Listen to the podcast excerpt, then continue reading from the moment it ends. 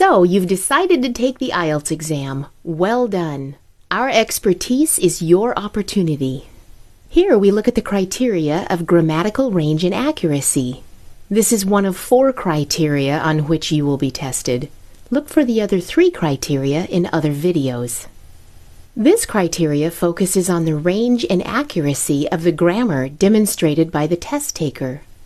For grammatical range, consider whether what you are describing is something that happened in the past, use past tenses, is happening in the present, use similar present tenses, or is predicting the future. Use a variety of future tenses.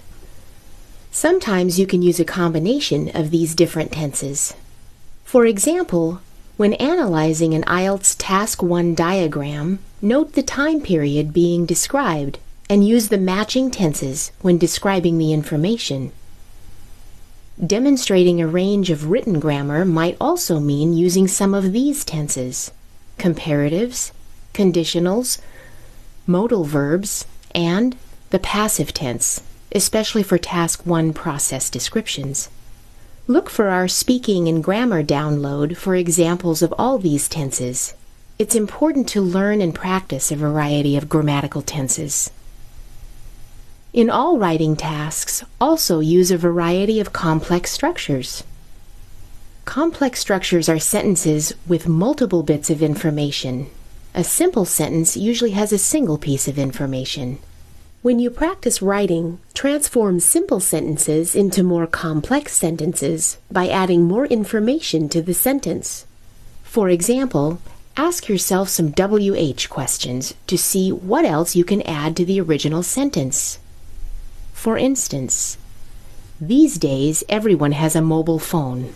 Think to yourself who, what, why. These days, people of all generations have mobile phones, especially smartphones, because you can do so many things with them.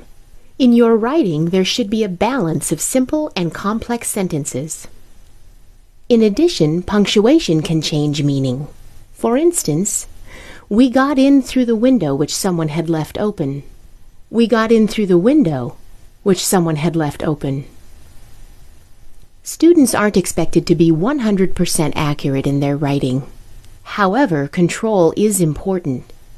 Some grammatical errors impact communication more than others.